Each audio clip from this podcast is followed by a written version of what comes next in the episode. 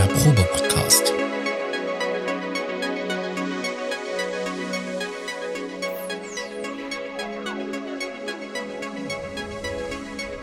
Ein Podcast beim gemütlichen Talk im Proberaum.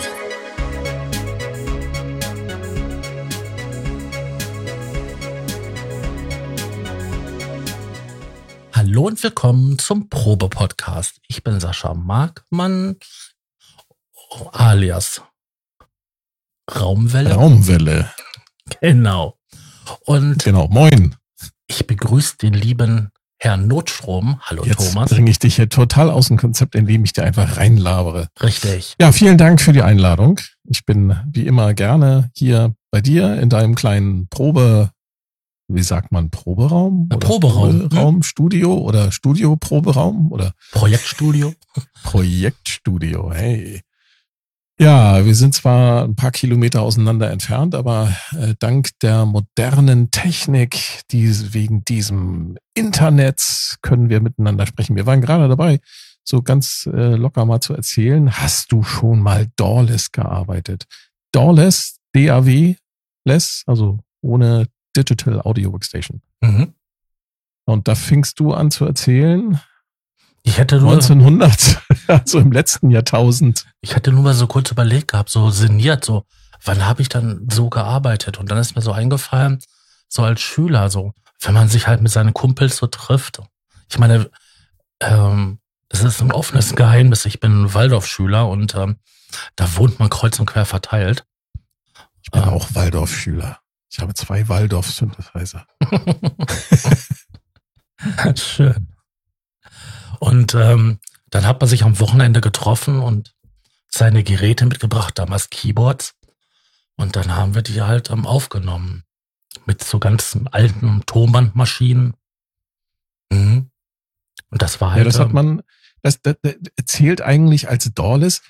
Ich, wenn ich jetzt mal abschweifen darf, ich, ähm, also ja, das, so habe ich früher auch gearbeitet in den 90ern, äh, 1990, mit, einfach mit dem Tape Deck und habe die Sachen dann einfach so direkt aus dem Synthesizer gespielt, aufgenommen. Mhm. Da habe ich allerdings, stimmt nicht, da war ich schon, da war ich nicht Doorless. Das stimmt nicht. Ich hatte den Synthesizer, das war ein SY35 in meinem Fall. Das war mein allererster Synthesizer. 1989 war das. Den habe ich tatsächlich äh, mit mit dem Vorgängerprodukt von von äh, Cubase, also mit mit aber von immer schon noch von der nee auch schon von der Firma Steinberg hier aus Hamburg äh, namens 12. Das ist ein MIDI-Sequencer gewesen, eine eine also noch keine äh, Digital Audio Workstation, sondern eine Digital MIDI Station, was auf dem Atari ST lief. Das ist ein alter äh, 16-Bit-Computer gewesen.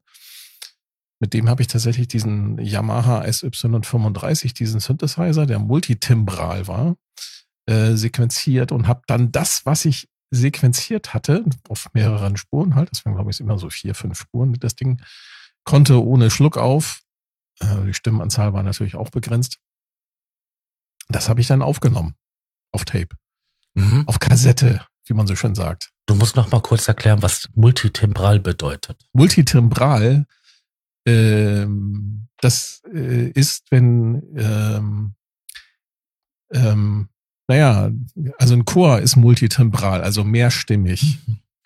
Ne? Wenn du einen Solosänger hast, der ist dann monotimbral, also einstimmig. Und wenn du da halt mindestens zwei Leute hast, das ist dann schon multitimbral, also mehrstimmig. Ja, um das jetzt runterzubrechen, man konnte halt verschiedene Sounds auf verschiedenen Kanälen gleichzeitig spielen. Und ich glaube, der war achtmal, ne? Ach, das weiß ich nicht mehr. Es war ein schönes Instrument, aber Mhm, Das war übrigens auch mein erster müsste ich mal Synthesizer nachschauen. mit Tasten. Wirklich. Mhm. Den habe ich. Ja, der war ganz, der war ganz lustig, ne? Weil er so hier so ein, so ein Vektor-Joystick hatte und man konnte die Bewegungen von diesem Joystick, die konnte man aufzeichnen. genau. Sound. Ähm, Das ist ja, wenn wir da mal die Vektorsynthese behandeln, werden wir das mal ausführlich erklären, was, das, Mhm. Was das Besondere dabei ist. Nee, das konntest du aufzeichnen, genau. Ich glaube, MIDI-Kanal 17 und 18, glaube ich, waren das. Ah, Das weißt du noch. Wahnsinn. Nee, aber ich habe damals halt äh, wirklich mit ähm, so einem ganz einfachen Mischpult gearbeitet und dann haben wir halt die einzelnen Spuren, weil das waren halt Stereospuren, aufgenommen. Dann alles, die gesamte Verkabelung umgestöpselt. Und dann halt wieder übertragen und dabei live gespielt auf das nächste Band. Und dann wieder alles umgestöpselt Wobei- und dann wieder die nächste Spur aufgenommen. Wobei ihr, äh, habt ihr da dann, ihr habt dann nicht mit, äh, mit Multitracking gearbeitet? Nein, wir hatten Also- halt nur zwei Stereo, ähm, Das heißt, ihr habt tatsächlich nur einen Kassettenrekorder gehabt, mit dem ihr dann das nee, zwei Tonbandmaschinen. Aber ach, mit, die zwei- hatten, ach so, mit, die- stimmt, mit Tonbandmaschinen hast du als, als, als die hatten halt nur Stereo. Ja. Und ähm, man hätte jetzt auch hingehen können, dann, halt, sag ich mal, haben wir auch gemacht, sag mal, die Schlagzeug halt ähm, als Mono aufgenommen, dann konntest du zwei Instrumente gleichzeitig aufnehmen. Aber das musstest du dann beim Mischen beachten, weil sonst hast du das Schlagzeug links gehabt und das andere rechts oder so. Ne? Mhm. Mhm. Ja. Nee, das waren so die Anfänge, die wir gemacht haben und ähm, da musstest du alles noch live spielen, weil so großartig Sequenzer oder so, das hatten wir damals nicht. Und ähm, ja, wenn du ein gutes Keyboard hattest, dann hattest du zwar sowas ähnliches wie ein Sequenzer da drin, so ein Speicher, wo du halt Noten eintippen konntest. Aber das konntest du nicht arrangieren, also musstest du das live einspielen.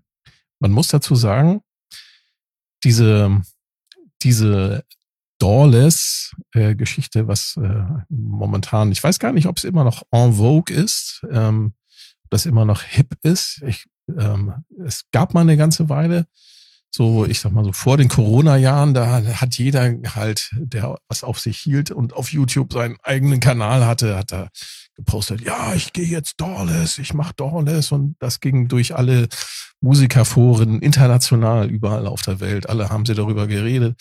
Das muss man im Vorfeld nochmal vorausschicken, um mal zu erklären, ähm, wo das eigentlich herkommt und was die Intention hinter dieser Doorless-Geschichte ist, weil die Leute einfach, ja, du sitzt, wenn du mit einer Digital Audio Workstation arbeitest, du bist ja dort tatsächlich am Computer aktiv Ha- und schiebst dort deine Audioschnipsel am Computerbildschirm hin und her. Hauptsächlich. Es gibt ja auch so hm, All-in-One-Lösungen, wo du dann quasi auch ohne Computer, aber dann hast du quasi den Computer in ein Desktop-Gerät oder sonst wo. Ja, warte, du, du springst schon wieder. Das ist, das ist Aber, noch, ähm, das, das, das, das, ist, da, damit greifst du jetzt vor. Da, da wollte ich gleich Ja. zu kommen. Die ähm, im eigentlichen Sinn sitzt du halt am Computer und bist halt ähm, mit der Maus hin und her am Schieben, die Schnipsel und ähm, Genau. Und das hat sich halt so in den letzten Jahren, sag ich mal, so als Trend entwickelt, dass die Leute da einfach kein, keine Lust mehr hatten, wenn sie dann von ihrem, ich sag mal, von ihrem Brötchenjob äh, nach Hause gekommen sind, dann nochmal am Bildschirm zu sitzen, weil viele Menschen arbeiten halt am Computer. Ähm, und deswegen äh, war das, ist das jetzt, wie gesagt, ich weiß nicht, ob es immer noch so hip ist, aber es ist halt mal eine Weile so gewesen jetzt dass die Leute halt dann einfach gesagt haben, okay, ich möchte Musik machen, aber ich möchte keinen Computer dafür benutzen. Oder zumindest möchte ich den Computer nicht zum, zum Arrangieren und zum Schneiden und so weiter, sondern ich möchte das quasi aus den Instrumenten, die ich spiele, aufnehmen auf, und jetzt kommen wir zu deinen Geräten, auf, ähm, ja, einfach auf Aufnahmegeräte, die ohne Computer funktionieren. mhm.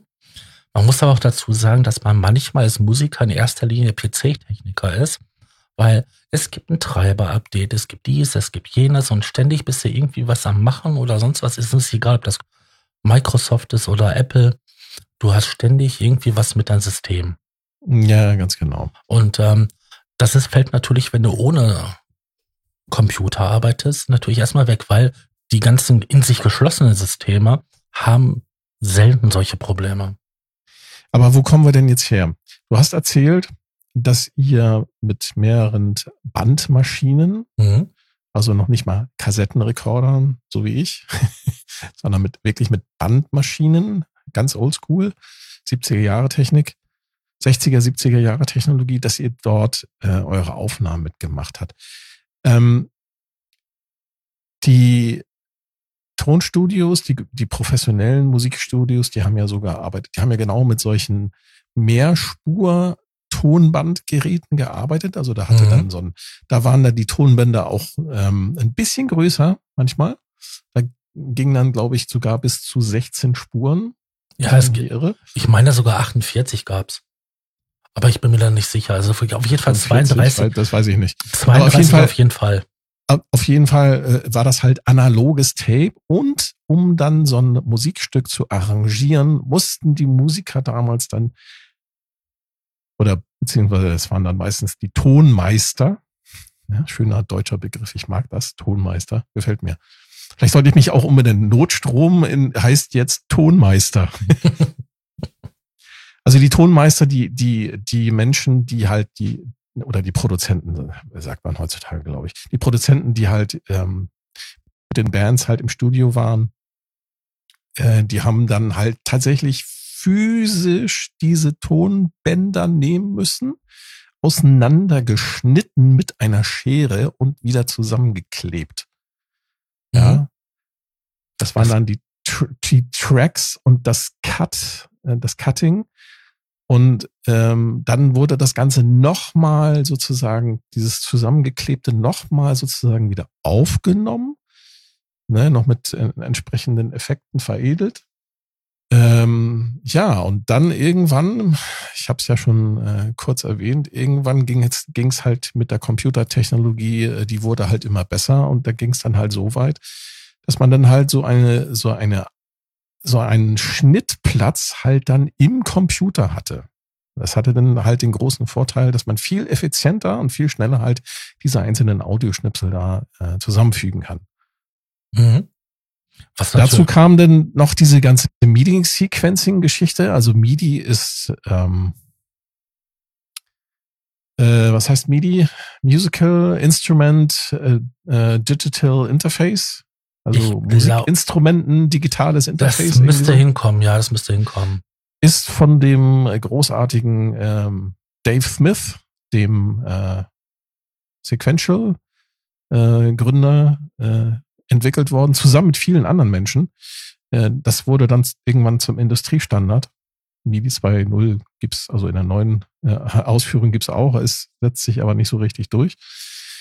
Ähm, jetzt habe ich den Faden verloren. Worauf wollte ich hinaus? Du wolltest über MIDI reden. ich wollte über MIDI, reden. also MIDI wurde halt auch noch dann im, in sozusagen in den Computer gehoben, weil MIDI-Sequencing, also ist halt dann aufgekommen, um mehrere Instrumente, elektronische Musikinstrumente sozusagen zu steuern, fernzusteuern, könnte man sagen. Genau. Das war auch die große Neuerung, so ich sag mal so in den 80er, 90er Jahren, was dann so aufgekommen ist. Ja, also äh, Was letztendlich Ende der 80er war das eher so, ne, wo das wirklich Standard Ja, genau. wurde. Ja, ja, auch äh, der Schuld war unter anderem, schätze ich, also ich behaupte das jetzt einfach mal, war auch der die Firma Atari mit ihrem Atari ST, mit dem ST-Computer, der eine eingebaute MIDI-Schnittstelle hatte. Mhm. Dadurch hat sich das auch ähm, entsprechend dann ja und durch die entsprechende Software, die halt von Steinberg und ähm, Imagic und äh, vielen anderen Firmen hat sich das entsprechend dann durchgesetzt. Ähm, und ja, und dann irgendwann hat man dann, waren die Rechner auch schnell genug, dass man halt beides dann im Rechner machen konnte. Und daraus sind dann diese Digital Audio Workstations, die DAWs, entstanden. Und Richtig. das sind Werkzeuge, professionelle Werkzeuge für Menschen, die halt ja quasi ihren Schnittplatz halt, die halt keine Tonbänder mehr schneiden wollen, sondern das halt ganz bequem am Rechner machen müssen. So, und das hat natürlich äh, bei vielen Menschen auch dazu geführt, dass im Laufe der Jahre da so eine gewisse, ich sag mal, Computermüdigkeit eingetreten ist oder Bildschirmmüdigkeit. Man guckt halt nur in diesen viereckigen Kasten den ganzen Tag über und hat den kriegt dann irgendwann so ne, nicht einen Tennisarm, sondern einen Mausarm. Gibt's ja ganz schlimme Sachen, Ja. Sehenscheidenentzündung und sowas. Habe ich selber mal gehabt. Das ist sehr unangenehm. Karpaltunnelsyndrom, genau. Ist sehr unangenehm, sehr schmerzhaft. Ähm, lange Rede, kurzer Sinn. Diesen Wunsch, ähm, ohne Computer Musik zu machen und aufzunehmen und auch vielleicht sogar vor einem Publikum zu präsentieren, kann ich durchaus nachvollziehen. Ähm, früher musste man so arbeiten. Ja, also man war gezwungen, Dawless zu arbeiten. Dann konnte man mit Computer arbeiten und mittlerweile ist es so, man kann es sich aussuchen, wie man es machen möchte. Und viele Ja. Leute haben halt Bock drauf, äh, direkt aus ihren Instrumenten die Musik quasi dann entweder mit auch mit analogen Geräten, manche benutzen halt immer noch Tape, ähm, aufzunehmen. Es gibt ähm, von diversen Firmen, Tascam, Yamaha, Fostex, äh, eigentlich hat jeder große Hersteller äh, ein Gerät Arcai, rausgebracht. Richtig, gab es äh, diese sogenannten äh, Multitracker, äh, die, die sich auch so im Laufe der, ich sag mal so im Laufe der Jahrzehnte auch entsprechend weiterentwickelt haben. Und mittlerweile kriegst du halt Geräte, die sogenannte Multitracker, die eigentlich so einen Computer unter einer Haube haben, aber halt so ein bisschen versteckt unter vielen Reglern und Knöpfen und man hat eher das Gefühl, man hat so ein altes Tape-Deck vor sich. Mhm. Ja, die Krönung von dem Ganzen, finde ich, ist immer noch ähm, so ein bisschen der Teenage Engineering OP1, der dieses Tape-Verhalten so mit, äh, äh mit Tape-Stop, also mit, mit diesen, diesen typischen Kassetteneffekten, wenn du Tonband anhältst, dass das dann so runterpitcht, der Klang, ne, weil das Band sich halt langsamer dreht. Oder du kannst es halt auch dann äh, äh, anhalten oder rückwärts laufen lassen. Das klingt dann, naja, wie halt dann rückwärts abgespielte Sachen so klingen. Oder du kannst es runterpitchen in der Geschwindigkeit. Das kannst du alles bei diesem OP1 machen.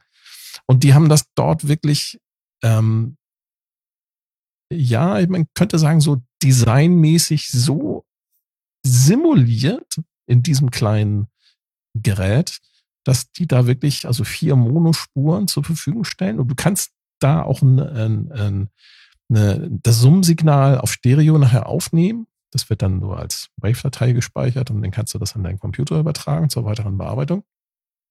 Aber die ja. haben das wirklich exzessiv durchgemacht. Das fand ich ganz Die haben das Konzept ja so weit umgesetzt, dass sie ja selbst im Display ein drehendes Tonband also wie eine Kassette.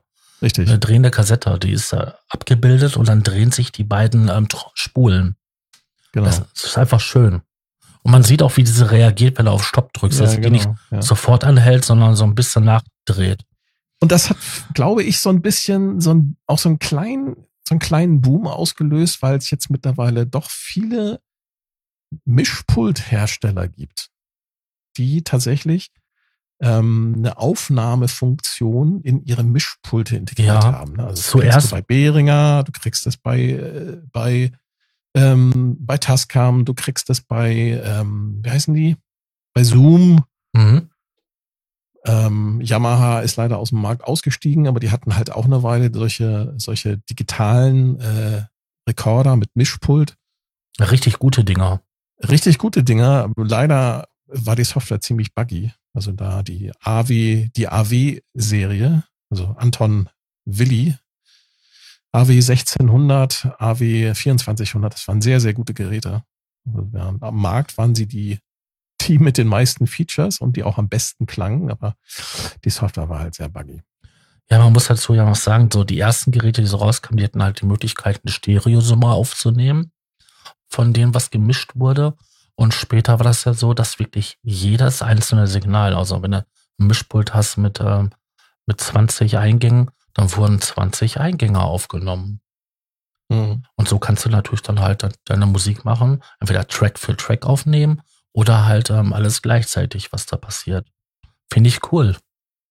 Also ich habe mit einem Freund zusammen, wir haben ähm, Konzerte gegeben, eine Live-Konzertreihe äh, gehabt mit ähm, live gespielter, improvisierter Ambient-Musik. Wir haben also mit, haben uns mit einer Handvoll Synthesizern jeder, haben uns auf die Bühne gestellt, haben nichts vorbereitet, nur die Sounds. Also Presets haben wir vorbereitet, haben uns so kleines, so, so einen kleinen Ablauf überlegt, so mit welchen Presets kann man halt welche, welche Geschichten machen. Also, ja, meinetwegen hier so, ich habe weißes Rauschen genommen, damit sind wir dann meistens angefangen. Dann hatten wir noch so eine kleine Nebelmaschine, die konntest du mit dem Fuß bedienen. Da haben wir da halt so ein bisschen Nebel reingefahren. Das kommt dann zusammen mit dem Rauschen ganz gut. Und dann fingen dann, fingen wir dann halt so an, so langsam zu spielen. Und das war halt komplett ohne, ja, ohne Vorbereitung, außer diese Presets und ohne irgendein Multitracking. Ja. Mhm. Und ich glaube, wenn ich äh, heute nochmal wieder so, eine, so Live-Konzerte machen würde, wollen, ich glaube, dann würde ich genau dasselbe Konzept nehmen. Ich würde nicht mit irgendwelchen vorgefertigten und aufgenommenen äh, Geschichten da reingehen. Weil es für mich einfach irgendwie so, ja, das ist so die Essenz von, von eigentlich von so einem Konzert. Weißt du, dass du Ja. die Sachen nicht, nicht als Konserve präsentiert bekommst und der Sänger bewegt so ein bisschen seinen Mund dazu. Nein, ich will, dass das live gespielt wird und es darf sich auch gerne anders anhören, meinetwegen auch schlechter anhören, als wenn ich es von CD oder als, als Stream oder äh, was auch immer, äh, Mhm. welches Medium ähm, äh, ich da bevorzuge, äh, mir anhöre. Ja, das ist für mich äh, die, die Essenz von dem Musikmachen, weil du da auch ja energetisch eine Verbindung mit deinem Publikum eingehen kannst. Das kannst du nicht, wenn du dann nur so eine Konserve abspielst. Ja, ich finde das, so ich finde das auch immer so, so komisch, wenn du, sag ich mal, du gehst auf ein Live-Konzert und dann steht dann der, der äh, Musiker, der Broker, ja, derjenige, der da aktiv ist, hat da sein Laptop, Notebook oder wie du es auch nennen willst, aufgeklappt und ähm, performt dann halt, sagen wir, aus, aus äh, Live heraus seine äh, Performance und du denkst die ganze Zeit lang, checkt er jetzt seine E-Mails? Ja, oder er spielt halt nur meinetwegen Gitarre, aber dann spielt er nur, nur, nur meinetwegen so eine von den 30 Ja. Spuren, die er da auf seinem Genau. Laptop halt abnudelt. Das machen übrigens große Bands. Rolling Stones sind zum Beispiel so ein glorreiches Beispiel. Die spulen halt die Sachen einfach so ab. Deswegen finde ich diese, diese, Entschuldigung, deswegen finde ich diese Unplugged-Konzerte so geil. Ja, aber was ich meinte, das ist halt so, es wirkt ganz anders, wenn du da jemanden hast, der dann auch live spielt. Du hast da, so, sag mal, zwei, drei Jungs auf der Bühne stehen und ähm, die spielen dann halt jeder ein oder zwei Synthesizer. Ne? Du hast ja zwei Hände, dann kannst du ja auf zwei Geräten spielen. Mhm. Das wirkt ganz anders. Ne? Und ich glaube, und da bin ich auch fest von überzeugt, in so einer Situation ist manchmal weniger mehr. Mhm. Weil, wie du gerade sagtest, du gehst in dem Moment ja auch in, in eine Symbiose halt, eine Beziehung, eine we- wechselseitige Beziehung mit dem Publikum ein. Und das merkst du halt einfach, wenn der Typ dann hingeht und performt, dass, wenn das dem Publikum gefällt, dann geht der Typ noch mehr ab. Und ähm, ja, das sieht man, das hört man. Ich glaube, dass das sogar noch eine, hm, noch eine Ecke anders als Doorless ist. Das ist, wenn du sowas machst, ich glaube, das ist, ich weiß gar, ich habe gar keinen Begriff dafür. Ich weiß gar nicht, wie ich es bezeichnen soll. Aber du, du, du, du bist halt komplett in dem Moment des Kreierens, in der Kreativität, die in, im Ausdruck. Ja, da bist du mittendrin und das Publikum auch. Und das finde ich, ist, finde ich das Geile daran. Mhm. Da bin ich ganz bei dir. Aber du solltest vielleicht noch mal den Begriff ähm, erklären bei MIDI. Also was das Besondere ist, weil ähm, ich glaube, das ist gerade untergegangen. Also der Unterschied zwischen MIDI und Audio ist ganz einfach. Audio ist das, was man aufnimmt, klingt dann auch genau so. MIDI sind digitale Informationen, wie der Klang in dem Synthesizer klingen sollte. Ja, es sind Steuerdaten. Das heißt, ich, äh, ganz genau, ich äh, nehme quasi mit MIDI nur die Information, dass welche Tonhöhe, welche Note, welcher Sound und welche Tonlänge gespielt wird. mhm. Und das halt vielfältig ne, für jeden Ton, der halt dort Ja, in, kommt. im simpelsten Fall läuft das ja ab. Äh, ähm, MIDI-Note sowieso an, MIDI-Note sowieso aus. Richtig. Der Vorteil ist, ich kann eine komplette Partitur, meinetwegen die Brahmschen Konzerte, äh, in einem, ein- in einem sehr kleinen und kompakten Format speichern.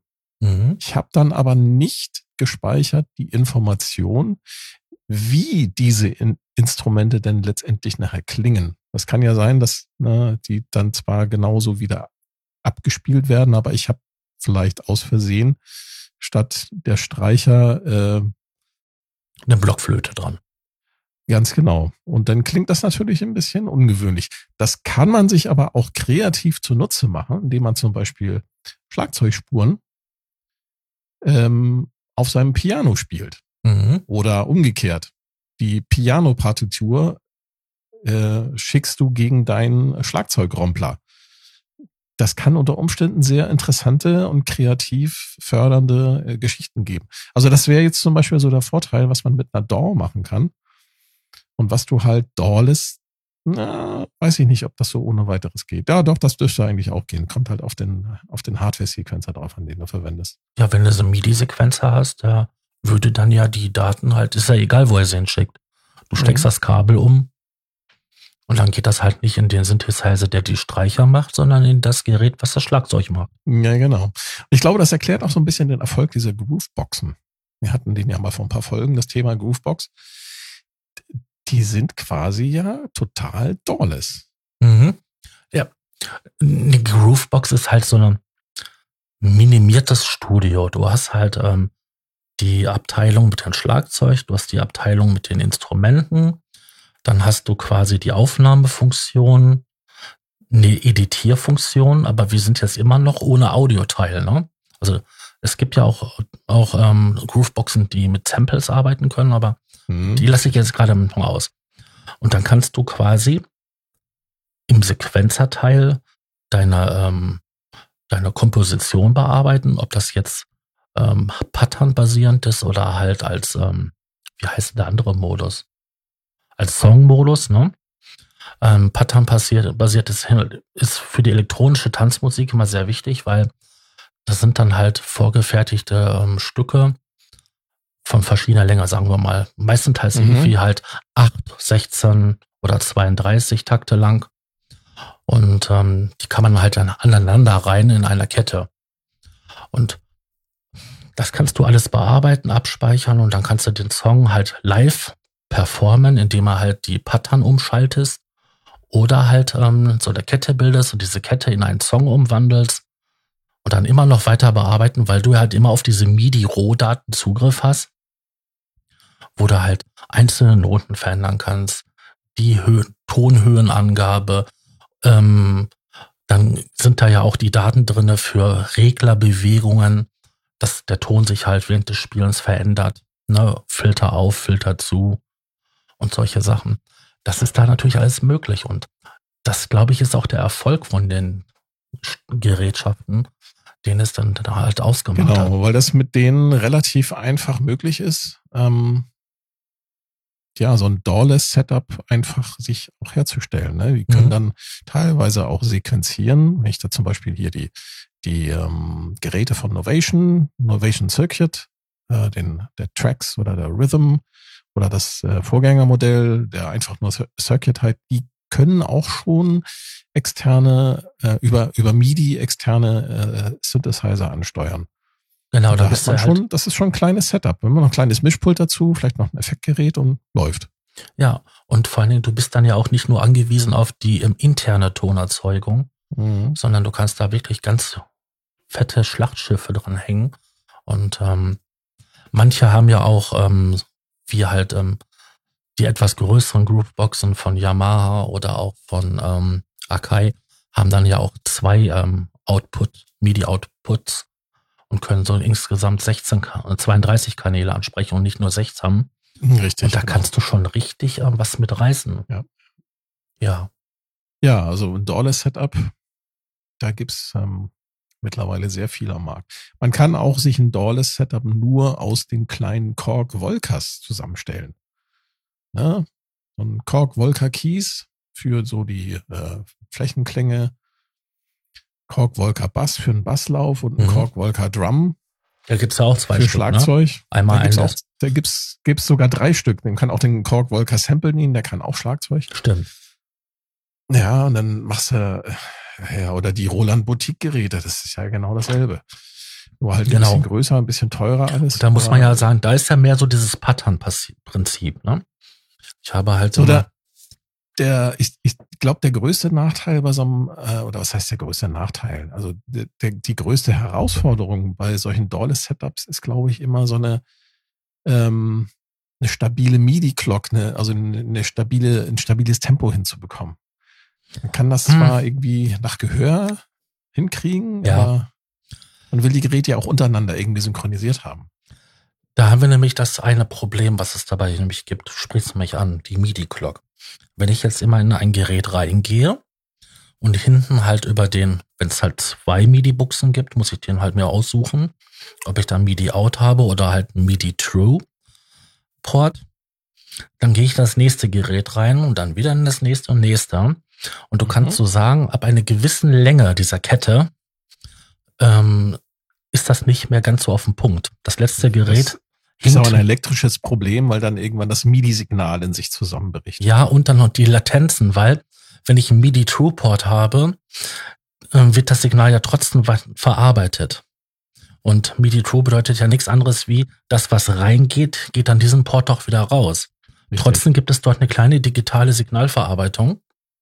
Und die ist die Latenz. Und das summiert sich. Das mag sich vielleicht bei drei Geräten in der Kette nicht bemerkbar machen, aber bei fünf, sechs kann das schon unter anderem hörbar sein. Aber auch da gibt es ein Mittel gegen. Es gibt, gibt nämlich sogenannte ähm, Ach Gottchen, jetzt MIDI-Through-Boxen. Nein, ja, die auch. ja, man kann MIDI-Through-Boxen kaufen, da kann man dann halt mehrere Geräte anschließen. Äh, nee, das meinte ich aber nicht. Es gibt ähm, Taktgeber, also äh, Clock. Ja, MIDI-Clock, Master-Clocks. Master-MIDI-Clock-Geräte. Das sind so kleine schwarze Kästen. Da hängt man dann halt seine, seine ganzen MIDI-Geräte ran und die liefern ein Clock-Signal, ein Zeitsignal, was sehr, sehr stabil ist. Mhm. Das kann man zum Beispiel nutzen, um, ähm, ja, um halt für Live-Situationen dann halt da eine stabile Clock zu haben für alle. Ja, es gab von der Firma Roland gab's das mal. Ich habe ja, den Namen vergessen. Es gibt einige Firmen, die heute auch ähm, Master Clocks herstellen. Die sind auch relativ teuer, die Sachen. Der Vorteil ist natürlich, wenn du jetzt, ähm, du hast einen ganzen Gerätepark und ähm, die internen Clocks sind nicht immer die beste. SBX1 heißt das Gerät von Roland. Das ist aber, äh, das ist was Besonderes, weil ähm, das Ding kann nämlich sowohl MIDI-Geräte synchronisieren als auch, warte, ich muss Wordclock, rein, ne? So, äh, genau, USB, D-Sync und ich glaube, das Ding kann auch die alten Roland-Geräte, die kein MIDI haben, synchronisieren. Ja, diesen Pulsport haben, ne? Richtig, genau. Ja. Das ist nämlich eines der Probleme in der Musikwelt. Was macht man mit ähm, elektronischen Musikinstrumenten, die kein MIDI haben? Ja, entweder gibt es findige Tüftler, die halt ein Nachrüstset gebastelt haben, oder ähm, man muss hoffen und bangen, dass man irgendwie irgendwo so Konverter kriegt, der halt ähm, die moderne MIDI-Glocke ähm, umwandelt in das Synchronisationssignal, was halt das Gerät versteht. Mhm. Aber die meisten genau. Leute verwenden halt ähm, so Einbauplatinen, wo dann halt ähm, der MIDI-Teil nachgerüstet wird. Also das ist im Endeffekt ist das ja auch nur ein MIDI zu ja, das äh, bietet, CV. Nicht, bieten nicht jede, bieten nicht alle Geräte an. Ja, das aber muss halt machbar sein, ne? Das ist es. Ja, oder man kauft einfach die Klone von Behringer, geht das schon. Ja. Die haben auch den Vorteil, dass sie weniger Strom verbrauchen. Und die haben, auch, die haben auch nicht diesen Nachteil, dass sie halt ähm, erstmal warm laufen müssen. Ja, genau. Richtig. Das stimmt. Äh, Moment, das stimmt ja gar nicht. Die, die Behringer Klone, die müssen alle warm laufen. Ja. Und dann kann es sein, dass du sie, sie, dass du sie sogar noch stimmen erstmal musst, weil sie sich total verstimmt haben. Also das ist wirklich äh, das ist eines der Punkte, warum ich keine Behringer Synthesizer habe, dass die. Die sind doch alle, Klone. die sind doch alle in SND gemacht. Ja und? Okay, gut. Also wenn du so ein, so ein Behringer Model D hast, äh, der, der hat oder so ein Poly D, den gibt's ja auch, also den mit der Tastatur. Du hast da auf der auf der Rückseite von dem Instrument hast, hast du ganz ganz viele kleine Löcher, wo du einen Schraubendreher reinstecken zum musst, Stimmen. um zum um die zu stimmen. Ja, ganz genau. Das, das, deswegen habe ich mir keines dieser Behringer Instrumente bisher gekauft, weil ich da keinen Bock drauf habe. Mhm. Ja. Das ist ein Argument. Aber damit äh, machen wir eigentlich ein neues Thema auf. Wir wollten ja eigentlich Dawless äh, versus Richtig. Daw erzählen. Also Daw ist eigentlich ganz cool. Ich mag das eigentlich ganz gerne und ich äh, benutze ich äh, ich benutze Ableton Live in der nicht in der Suite. Äh, die ist mir zu mächtig. Die hat zu viele Funktionen und zu viele Zusatzpakete, die ich gar nicht brauche. Ich Ähm, hatte eine Weile überlegt, mir die kleine Version zu kaufen. Ich weiß gar nicht, wie die heißt. Wie heißt die von Live? Jetzt sagt nicht Live Lite. Das ist, das ist nicht die Einsteigerversion, sondern das ist die, die bei irgendwelchen Geräten mit dabei ist. Gibt noch eine andere Version. Egal. Ich habe halt die nächstgrößere Version genommen. Ich glaube, Standard heißt die. Ähm, und ich benutze das Ding tatsächlich, so wie du damals, als eine Multispur, Multitrack-Tape-Maschine. Mhm. Und ähm, Ableton Live hat ja als Besonderheit, die haben ja ähm, quasi zwei, da, man hat in der DAW äh, im Prinzip nur zwei Bildschirme, die man umschalten kann. Du hast die sogenannte Clip View. Das heißt, du kannst einen Klang äh, als so ein kleines Clip aufnehmen, kannst diesen Clip loopen lassen und da ist es dann egal, ob es MIDI ist oder Audio, der wird halt geloopt. Ähm, und der nächste Clip, der auf der zweiten Spur aufgenommen wird, der kann halt auch sogar eine andere Länge haben. Mhm. Ja. Der kann dann auch loopen. Ähm, und dann kannst du diese Clips, die du da hast, die kannst du auch abspielen lassen, dass sie zum Beispiel nur einmal gespielt werden. Ja, und dann kannst du die ganzen Clips, die du da hast, und so wie du sie abfeuerst, das kannst du dann quasi nochmal in der Standard, nenne es jetzt mal Multi-Spuransicht, also das, was Logic und Cubase und Pro Tools und Studio One und Traction äh, als Standardansicht haben, das kannst du in Ableton Live halt auch einschalten und kannst dann quasi alles, was du in der Clip View spielst, äh, in Summe dort aufzeichnen. Also nicht nur in Summe, aber du kannst alles, was du dort machst äh, oder auch automatisiert hast, das kannst du dann halt in diesem, das nennen die Arranger View, kannst du in der Arranger View aufnehmen. Mhm. Das finde ich eigentlich sehr schön. Ähm, da muss man sich erstmal dran gewöhnen. Also ich habe ein bisschen gebraucht, um diese Clip View ähm, sozusagen äh, mir zu eigen zu machen. Aber ich finde sie mittlerweile ziemlich geil, weil du kannst ganz schnell, nimmst da halt was auf, loopst das und dann kannst du ganz schnell, äh, machst eine neue Spur, nimm, nimmst dann was dazu auf, was dazu passt. Ja, genau. Das ist ja dieses Pattern-Prinzip.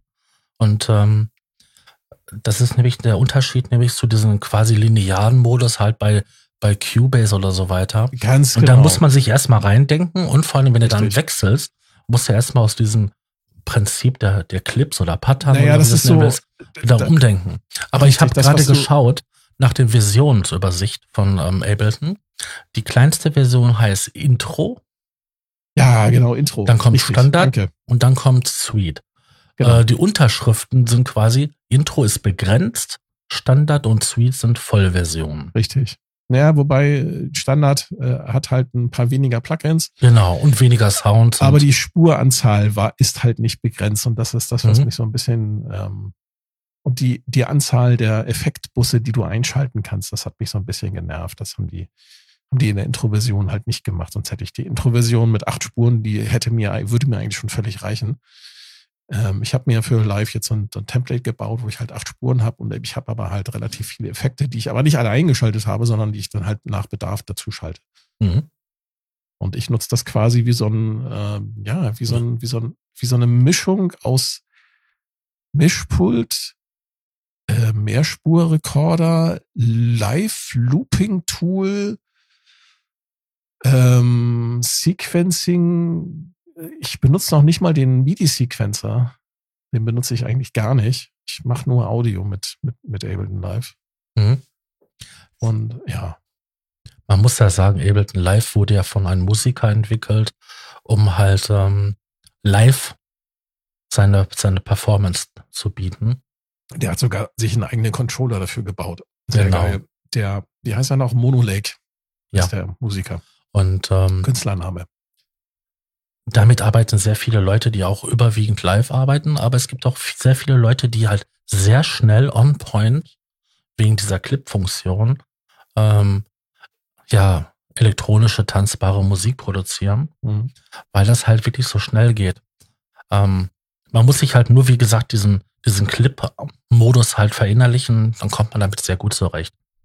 Ich habe in, meine, in meinen Anfängen habe ich nämlich dann auch damals, weil alle gesagt haben, damals hieß das noch Fruity Loops, heute heißt das ja Fruity Studio, ähm, mit beschäftigt und die haben ja auch quasi so ein Pattern oder ähm, Loop-basiertes Arbeiten. Genau, ja. Und ähm, damals war ich halt noch so total der lineare Typ. Und da habe ich, hab ich nicht reingefunden. Ähm, das kam erst Jahre später, wo ich mir dann halt auch eine Groovebox besorgt habe, also die von Yamaha, die RM1X. Und ähm, dann habe ich das Prinzip verstanden, aber da war ich auch als Musiker ähm, wesentlich weiter. Also Hochachtung für jeden, der das sofort versteht und damit klarkommt. Man muss aber auch dazu sagen, dass es aber auch eine ganze Reihe von Musikern gibt, die nur in dieser Arranger View arbeiten und da echt wirklich grandiose Sachen mitmachen. Mhm. Dieser Andrew Huang, dieser Kanadier zum Beispiel, ich hatte ihn, hatte ich glaube ich schon mal erzählt in irgendeinem anderen Zusammenhang, der nutzt halt auch Ableton Live und der arbeitet aber nur in der Arranger View. Ich habe noch nie gesehen, dass er irgendwelche Clips da benutzt hat. Das ist schon, ja, interessant, das zu beobachten, dass halt äh, Ableton Live halt von vielen Musikern genutzt wird, aber jeder macht es sich so zu eigen und nutzt es halt auf seine Art und Weise. Und das, finde ich, sollte auch die Stärke von so einer ähm, Digital Audio Workstation. Ja, von so einem Werkzeug vor allen Dingen auch. Ne? Richtig, dass du dieses und, ähm, Werkzeug ähm, deine Bedürfnisse anpassen kannst. Und das kannst du mit Ableton Live definitiv machen. Es gibt noch einen Konkurrenten, was von eben, die Firma wurde von ehemaligen äh, Ableton-Entwicklern gegründet. Ähm, das ist die Firma Bitwig, auch aus Berlin. Und die haben im Prinzip ähm, das Ganze noch weiter getrieben. Mhm. Mit der Clip View und dem Clip Launching und was du so generell so machen kannst, auch an äh, virtuellen Instrumenten und haben diesen haben, haben sich sehr darauf konzentriert, was du alles auch noch so quasi an Steuerungs- und Modulationsmöglichkeiten den Musiker zur Verfügung stellen willst. Da haben die sich quasi so ein bisschen darauf spezialisiert. Und man könnte fast sagen, dass die aus, aus, aus ihrer DAW äh, fast schon wie so ein, wie so ein, ein modulares Aufnahmesystem gemacht haben. Ja, im Big, im Big Blick ist wirklich sehr viel möglich. Ähm, das ist halt so ähnlich, weil bei Studio One haben sie es ja auch weiterentwickelt. Mhm. Das sind ja auch ehemalige Entwickler von Cubase, die dann halt hm, die Ideen, die sie hatten, die sie halt bei Cubase nicht durchsetzen konnten, dort verwirklicht haben. Und ähm, einige schwören darauf, andere schwören darauf. Es ist ja egal, womit man arbeitet oder wie man arbeitet. Hauptsache, es kommt da was Geiles bei raus. Das Wenn jemand noch wenn, wenn jemand eine, eine DAW sucht und er möchte erstmal damit anfangen, ich kann da eine Empfehlung aussprechen. Es gibt von einer Firma, ähm, wie heißen die denn jetzt? Heißen die jetzt Traction? Oh Gottchen. Ja, Traction ich, heißen sie. Warte Traction. Mal. Heißen, äh, Traction war halt eine DAW, die früher von Mackie sozusagen entwickelt wurde. Mhm oder unter der äh, Führung von Mackie. Die haben sich dann, die Entwickler haben sich dann irgendwann, äh, ich weiß nicht, ob die sich freigekauft haben, keine Ahnung, oder selbstständig gemacht haben. Äh, die Firma heißt halt mittlerweile Traction und die Software heißt jetzt Waveform. Und genau. die gibt es in einer kostenlosen Version. Also man kriegt eine vollständig lauffähige äh, Version. Immer die Vorgängerversion ist kostenlos, hat sehr, sehr, sehr, sehr viele Features. Und ähm, ja, also falls jemand eine DAW sucht, sollte er sich mal Waveform anschauen. Also vor allem Waveform Free heißt die. Vor allen Dingen eine voll funktionstüchtige, wo keine Einschränkungen sind. Ganz genau. Das muss man nicht dazu sagen. Das ist ja wie halt, ähm, wenn ich mir halt Reaper ähm, anschaue. Reaper ist auch für Privatanwender kostenlos.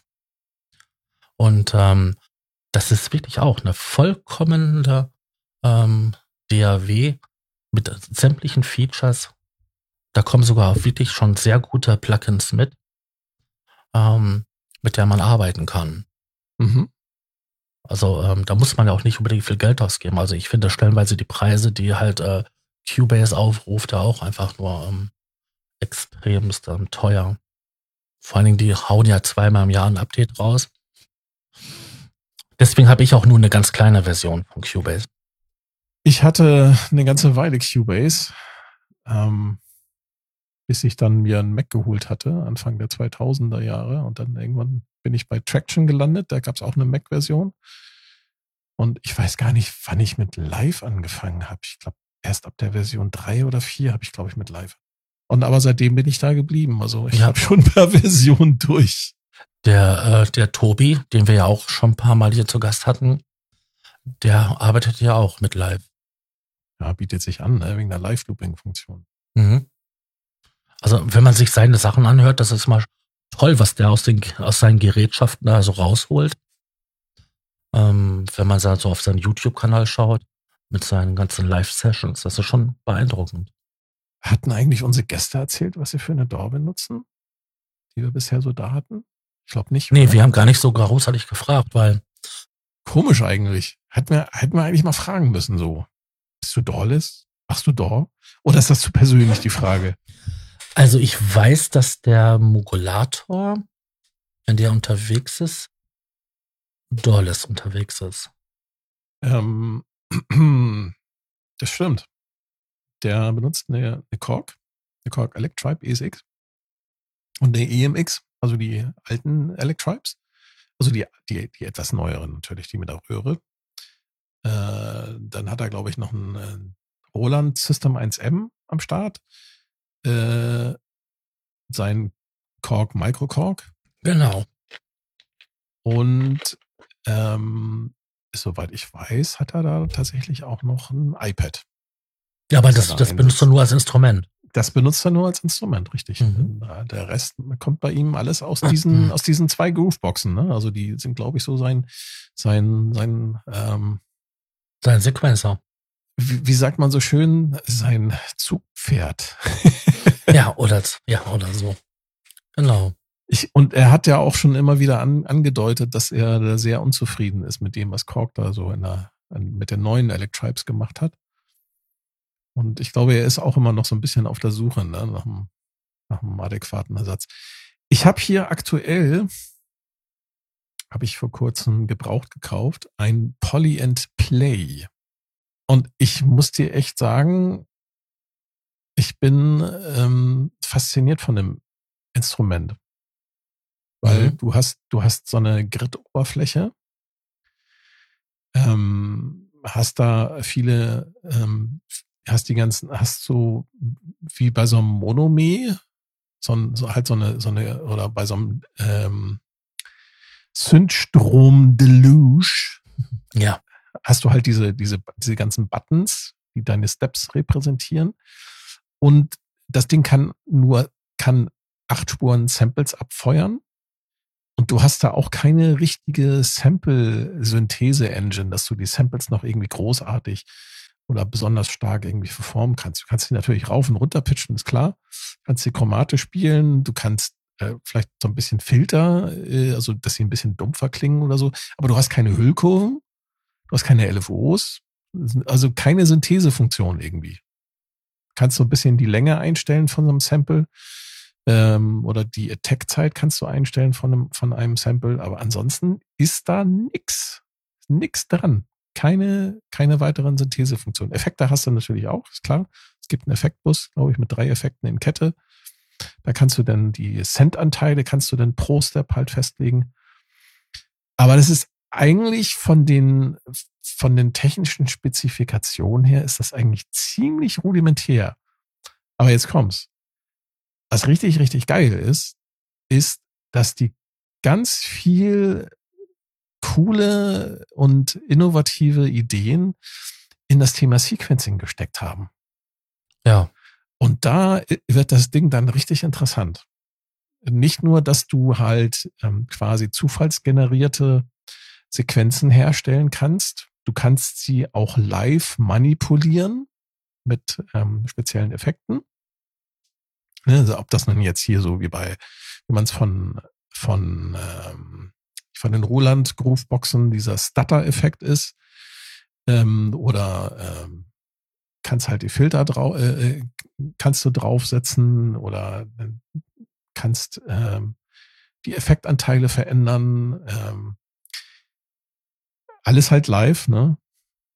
Mhm. Live im, im, im, im Live-Kontext, also rein, raus aus so einem Effekt, ganz schnell. Äh, das kann man leider noch nicht sequenzieren, aber ich könnte mir gut vorstellen, dass sie das vielleicht zukünftig auch nochmal möglich machen, dass man so eine eigene äh, Sequenzerspur für das Abspielen und Abfeuern dieser, dieser Spezialeffekte hat. Und das Ding hat acht, kann acht MIDI-Spuren abfeuern mit all diesen, mit diesen Features, mit diesen, ähm, äh, mit diesen Zufallsgeneratoren und äh, mit den Chord-Modi, Chord und so weiter und so fort. Also das Ding ist pickepacke voll mit Sequencer-Features. Ja. Das haben sie echt cool gemacht. Und das macht vor allem macht's auch viel Spaß, weil das alles relativ nah an der Oberfläche versteckt ist. Also du musst wenig Tastenkombinationen drücken. Es gibt zwar so einige Shift, äh, äh, einige Funktionen, die du mit der Shift-Taste äh, ansprechen kannst, aber es hält sich wirklich in Grenzen und ich bin echt überrascht. Die haben das Ding relativ intuitiv gemacht. Also da ich, wenn man auf der Suche sein sollte für eine moderne Groovebox mit, hat leider keinen Akku, es ist nicht batteriebetrieben, aber das macht nichts. Man kann äh, über USB-C kann man jedes, äh, jede, jeden Powerbrick anschließen, mhm. um das Ding halt ähm, live äh, unterwegs zu betreiben. Also ich, ich bin wirklich begeistert, ich bin wirklich angetan davon. Ich, für mich ist das ganz cool. Ähm, ich bin eigentlich nicht so der Sample-Mensch. Ich arbeite nicht gerne mit Samples, aber da, da muss ich sagen, das Ding ist auch pickepacke voll mit Samples. Die haben über 3000 Samples da reingepackt. Oh, das ist eine Menge, ja. Also da kann man schon eine Menge Spaß mit haben. Ja. Genau. Also solche fortschrittlichen Geräte habe ich nicht. Ich habe ähm, immer noch meine Yamaha RM, RM1X Groupbox, die ich lange Zeit lang auch benutzt habe, wenn ich mal live unterwegs war. Das war dann halt das ähm, ja, Arbeitstier bei mir. Ähm, da hatte ich dann halt meine anderen Gerätschaften angeschlossen und habe dann halt meistenteils ähm, ein oder zwei Parts mit meinen Händen gespielt und der Rest kam dann halt vom Sequenzer. Wo ich dann halt mit einem Fußschalter aber die, der, die einzelnen hatte der nicht, hatte das, hatte der RM1X, der hatte doch auch schon ähm, einen relativ fortschrittlichen äh, Sequencer, soweit ich genau. weiß. Genau, der, der, den habe ich ja benutzt. Und ich konnte mit dem Fußschalter quasi die 16 Steps der vorgefertigten ähm, Pattern Arrangements halt umschalten. Ich bin dann quasi mit eins angefangen, konnte damit meine Hände auf den Synthesizer rumklimpern und konnte per Fußschalter dann halt auf die nächsten, auf die nächste mhm. ähm, ja, Stelle umschalten. Und so konnte ich dann halt äh, mich durch so ein ganzes Arrangement durchhangeln. Hatte der nicht so einen äh, Sequenz-Remixer? Ja, das hat er auch alles gehabt, aber das waren ja alles Sachen gewesen, diese quasi so äh, in Offline-Modus. Die konntest du nicht on the fly machen. Ja, gut, okay, aber du, du konntest da tatsächlich, glaube ich, da gab es solche, äh, solche, solche Pattern, mit denen du quasi so fertige ähm, Pattern oder vorgefertigte Pattern-Templates da irgendwie. Mhm. Du konntest 16 von diesen Parts, weil der Sequenzer hatte halt 16 Spuren. Da konntest du halt 16 von diesen Parts reinpacken und dann war das halt eine komplette Sequenz. Und das Interessante war, die konnten auch unterschiedlich lang sein. Also sagen wir mal, der eine hatte vier Takte. Dann hatte der nächste acht. Mhm. Und dann spielte er das ab, spielte natürlich die gesamten acht ab und wiederholte dabei zweimal den, den Vierer, viertaktigen mhm. Part. Du konntest auch hingehen, dann sag ich mal, noch einen Zwölfer da reinpacken und so. Und ähm, das, das Ding war einfach genial. Ich meine, okay, die Sounderzeugung, die das Ding hatte, war natürlich total ausgenudelt, weil. Ja, das war damals schon, als er auf den Markt kam, war das schon abgenudelt, aber ja. das ist halt, das macht ja nichts. Man kann ja da aber, äh, wie gesagt, Klangerzeuger dran Genau, ich hatte damals halt auch die Synthesizer, die ich halt hatte. Ich hatte auch ein Drum-Modul, was halt nur ähm, Drums gemacht hatte, da dran gehabt, damit einfach die die ähm, Bässe und so weiter war fetter sind, die Bassdrum. Ja, dann halt den ähm, Vektor-Synthesizer, dann halt noch einen FM-Synthesizer. Ähm, später dann auch einen großen ähm, FM-Synthesizer dran. Ja, und dann hast du die Sachen halt, ähm, dann damit gesteuert und du selber hast noch ein bisschen rumgeklimpert oder, Mhm. oder an der Knöpfe mit rumgedreht. Ja, genau, ja. ja. Ich glaube, der größte Nachteil, nee, nicht der, nicht, nicht Nachteil, sondern ich glaube, der größte ähm, Schwachpunkt von der Hardware, das ist tatsächlich das dreieinhalb Zoll Diskettenlaufwerk. Genau. Also heutzutage dreieinhalb Zoll Floppy Disk zu finden, äh, vergiss es. Nur noch gebraucht und nur zu Mhm. überteuerten Preisen. Und dann weiß man Genau. auch nicht mal, ob die Dinger da, dann in fünf Jahren auch noch äh, Aber da gibt es den schönen Markt im Internet und Leute, die halt das gleiche Problem haben und die haben halt Adapter gebastelt. Ah, Und dann kannst du das Diskettenlaufwerk rausnehmen, was halt in vielen Yamaha-Geräten quasi ein und dasselbe ist. Das nimmst du dann raus und steckst dann dafür dieses Gerät rein. Und dann entweder ist da ein USB-Anschluss dran, dann steckst du einen USB-Stick rein und dann wird dort halt eine Diskette simuliert. Und Mhm. du hast dann halt quasi auf, sag ich mal, 4 Gigabyte Stick hast du dann noch 99 Disketten. 240 Gigabyte. äh, Kilobyte. ja, hast du dann halt 90 Disketten oder so, die da simuliert werden, weil die müssen, muss ja auch ansprechbar sein. Also mit einem Auswahlmenü und ähm, ab einer gewissen Anzahl ist das ja nicht mehr überschaubar. Und das ist dann halt ähm, das neue Speichermedium oder mit SD-Kartenslot oder Compact Flash und so weiter und so fort. Ähm, diese äh, CF-Karten, die man auch aus älteren ähm, digitalen Fotoapparaten kennt. Ja, und das ist dann halt ähm, das neue Diskettenlaufwerk. Es ist wesentlich schneller und natürlich ähm, verschleißt arm, weil die Diskettenlaufwerke haben natürlich einen Motor drin und einen Keilriemen und ja, die sind ja alle ein bisschen empfindlich. Ja. Haben wir da sonst noch ein Thema? Gibt's noch irgendwie äh, irgendwelche Neuigkeiten, über die wir Ähm, noch nicht gesprochen haben? Ich hatte die Tage irgendwas gesehen gehabt, aber ich war zu blöd gewesen, mir ähm, den Link abzuspeichern. Meinst du den neuen Korg Minilog Bass? Ja, den habe ich Der, auch der gesehen. klingt, der klingt nicht nur Bass, der klingt auch besser.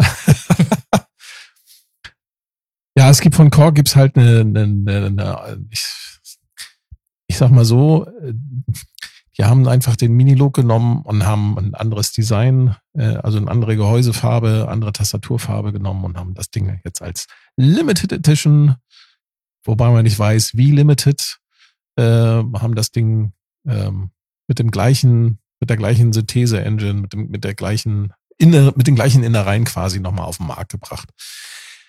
Haben sich die Leute darüber aufgeregt. Sie hätten sich gern was Neues gewünscht.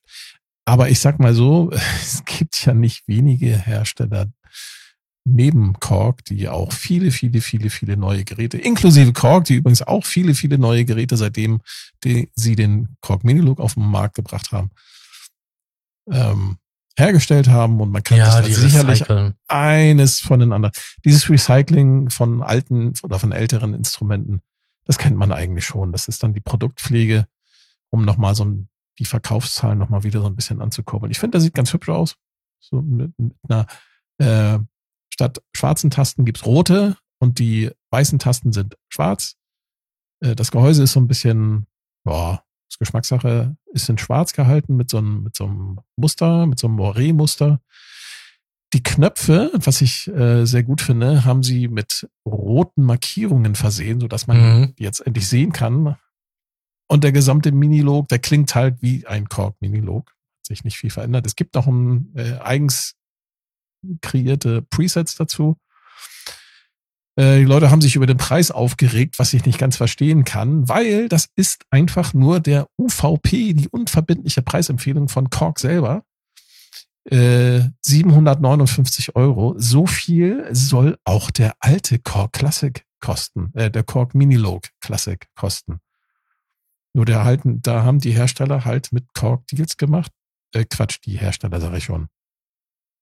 Die Musikalienhändler haben halt äh, Deals mit Korg gemacht, dass sie halt nicht 759 Euro bezahlen, äh, verkaufen, sondern halt entsprechend weniger. Also den Standard Minilo kriegt man jetzt äh, immer noch für 475 Euro. Sieht übrigens auch, finde ich, in der Original, äh, im Originalgehäuse immer noch sehr sexy aus. Ich mag dieses, ähm, dieses gebrushte, dieses Brush Metal äh, Aluminium Design. Das finde ich eigentlich ganz schick. Das finde ich ist zeitlos. Das kann man sich auch noch in 20 Jahren angucken. Ähm, und ja, was den Preis angeht von dieser Limited Edition, ja, mein Gott, der wird auch irgendwann billiger werden. Bin ich mir sicher. Hast du denn noch was? Nee, ich, ich habe gerade so noch gesucht gehabt, ob ich das gefunden finde, so auf die Schnelle. Das Einzige, was mir auf, was mir so unter die Finger so auf, ja, was mir unter die Finger so gekommen ist, Isotope hat ja ähm, mit den Plugins ähm, Ozone und ähm, Neutron zwei Mastering-Plugins oder auch Tonbearbeitungs-Plugins, die ja so ein bisschen Tonanalyse machen und dann halt so Settings vorschlagen. Mhm. Dass man halt, äh, ohne dass man sich jetzt großartig auskennen muss oder Ahnung davon hat, halt einen gut klingenden Mix machen kann. Und ähm, die haben jetzt zurzeit kostenlos eine Audioanalyse-Software, die quasi so einen Fingerabdruck von dem, was sie hört, macht. Und die, diese Datei kann man dann importieren in Ozone oder in äh, Neutron, um halt dann diesen Sound, diese, das Mastering, das der, ähm, ja, dieser Spenderdatei zu übernehmen in, in seinen eigenen Mix. Und die bieten sie zurzeit äh, kostenlos an. Die soll in Zukunft dann, glaube ich, so ungefähr 100 Euro kosten. Wow, okay. Und ähm, das heißt Audio Lens, also Audiolinse. Und ähm, ich habe die mir installiert, weil ich verwende ja die Klamotten von ähm, von Isotopes. Die geht sogar so hin, dass die den Audio-In deines Rechners abhört. Ja, Wahnsinn. Selbst wenn du jetzt, sag ich mal, auf Spotify den Lied anklickst, hört die das mit. Du kannst mhm. quasi, mhm. du legst eine CD ein, spielst die ab und dann währenddessen kannst du einen Fingerabdruck von diesem Lied, von diesem Track machen. Und ja, hättest Wahnsinn. dann quasi den Mastering-Sound, den du dann selber anwenden kannst auf deine eigene Produktion. Ja.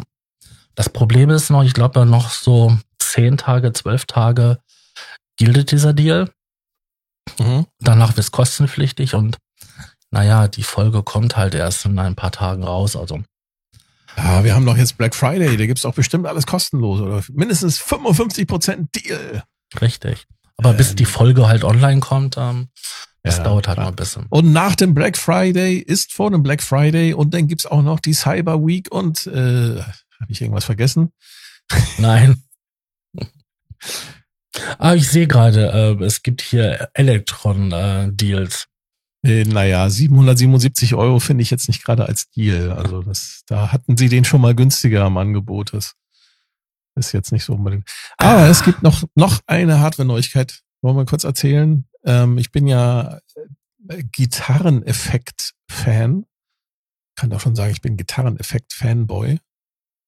Ich habe diverse Effektpedale, mhm. Obwohl ich gar keine Gitarre mehr habe. Die habe ich schon wieder verkauft. Äh, aber ich finde, die sind immer am Synthesizer, an Hardware-Synthesizern machen die sich eigentlich immer ganz gut. Gibt da so einige sehr, sehr coole Effekte. Die Firma Eventide, das ist ein Premium-Hersteller unter den Effektgeräteherstellern mit sehr hochwertig und sehr, sehr, sehr, sehr gut klingenden Effekten. Die haben ihr altes ähm, Effektpedal H9 haben sie neu aufgelegt. Mhm. Neue Verpackung mit mehr Reglern, größerem Display und heißt jetzt H90. Kann doppelt so viele Effekte äh, sozusagen beinhalten. Äh, ich glaube, der größte Unterschied oder äh, kurz zur Erklärung, was ist das H9 beziehungsweise was ist das H90? Das Eventide H9 kann, da kann man verschiedene Plugins, Effekt-Plugins reinladen, die man bei Eventide kaufen kann. Okay. Ja, das ist das Besondere an diesem Pedal. Das heißt, du hast da deinen Bodentreter und du kannst halt einen bestimmten Effekt reinladen, den du halt gerade meinetwegen für einen speziellen Auftritt brauchst. Oder wenn du äh, im Studio dann mit deinem Pedal unterwegs bist, dann kannst du für das Studio halt einen anderen Effekt reinladen. Das ist das Besondere an diesem Pedal. Und bei dem H90 haben sie das Ganze einfach, ja, haben einfach alles verdoppelt und mit Echtzeitreglern versehen. Mhm. Also ein Plus, ein Plus. Genau. Und sie haben einen Levelmeter eingebaut, der hinten am Gerät verbaut wurde. Da haben sich schon einige Leute darüber aufgeregt. Was soll das heißen? Das ist blöd, total hohl. Äh, ja, es macht durchaus Sinn, das auf die Rückseite zu packen, weil nicht jeder Gitarrist auch gleichzeitig das Mischpult bedient. So, es Richtig, gibt dann zwei Leute, nämlich einer, der das Mischpult bedient und den, der die Gitarre spielt.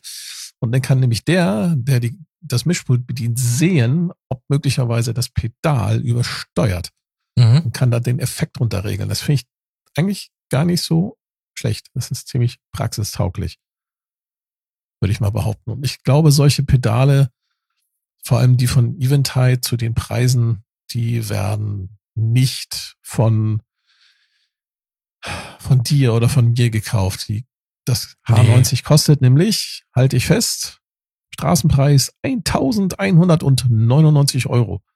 Ja, man darf ja nicht vergessen, da ist ein kleiner Computer drinne und ähm, die das Programmieren solcher Plugins, die dann auch wirklich noch gut klingen, ist ja auch nicht so einfach. Also Richtig. die Entwicklungszeit, die da drin steckt, das ist halt das, was, was genau. teuer ist. Die Hardware an sich ist nicht teuer, aber das Know-how, was dahinter steckt, das ist so Mhm. teuer. Ähm, ich meine, du arbeitest ja auch mit Software und ähm, ich habe das ja auch eine lange Zeit lang gemacht.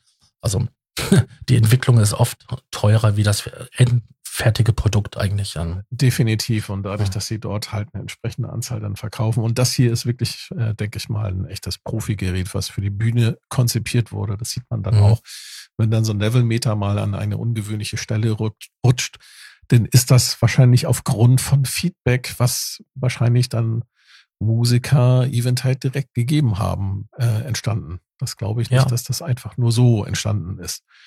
Und klar, als Synthesizer-Nerd, der da in seinem Keller hockt, äh, ähm, ja, ist das Ja. doof, wenn er halt das, das, das da, da findet man das dann natürlich hohl, aber ähm, es gibt auch Musiker, die halt auf der Bühne stehen und da macht das durchaus Sinn, sowas. Ja, und interessanterweise sind ja die Effektpedale dafür entfunden worden. Also die sind ja nicht dafür erfunden worden, dass sie auf dem Schreibtisch neben dem Synthesizer stehen, sondern die sind ja erfunden worden, dass ein Mensch mit einer Gitarre damit arbeitet oder mit einem Bass. Richtig.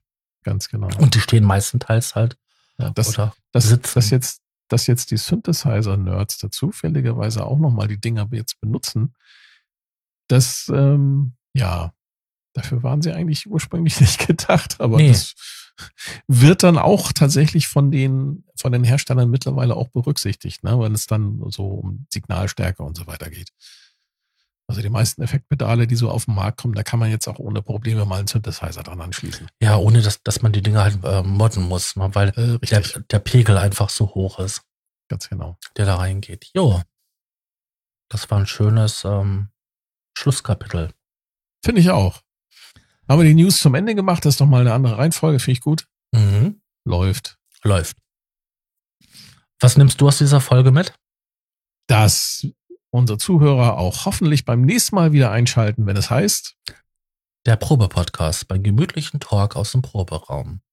Vielen Dank und tschüss. Tschüss. Unterstützer erhalten Vorabzugang zum Rohschnitt der Podcast-Folgen vor der eigentlichen Veröffentlichung. Weitere exklusive Inhalte wie Vor- oder Nachgespräche oder eine Art Tagebuch. Alle Informationen, wie man Unterstützer wird, findet ihr in den Show Notes. Der Probe-Podcast.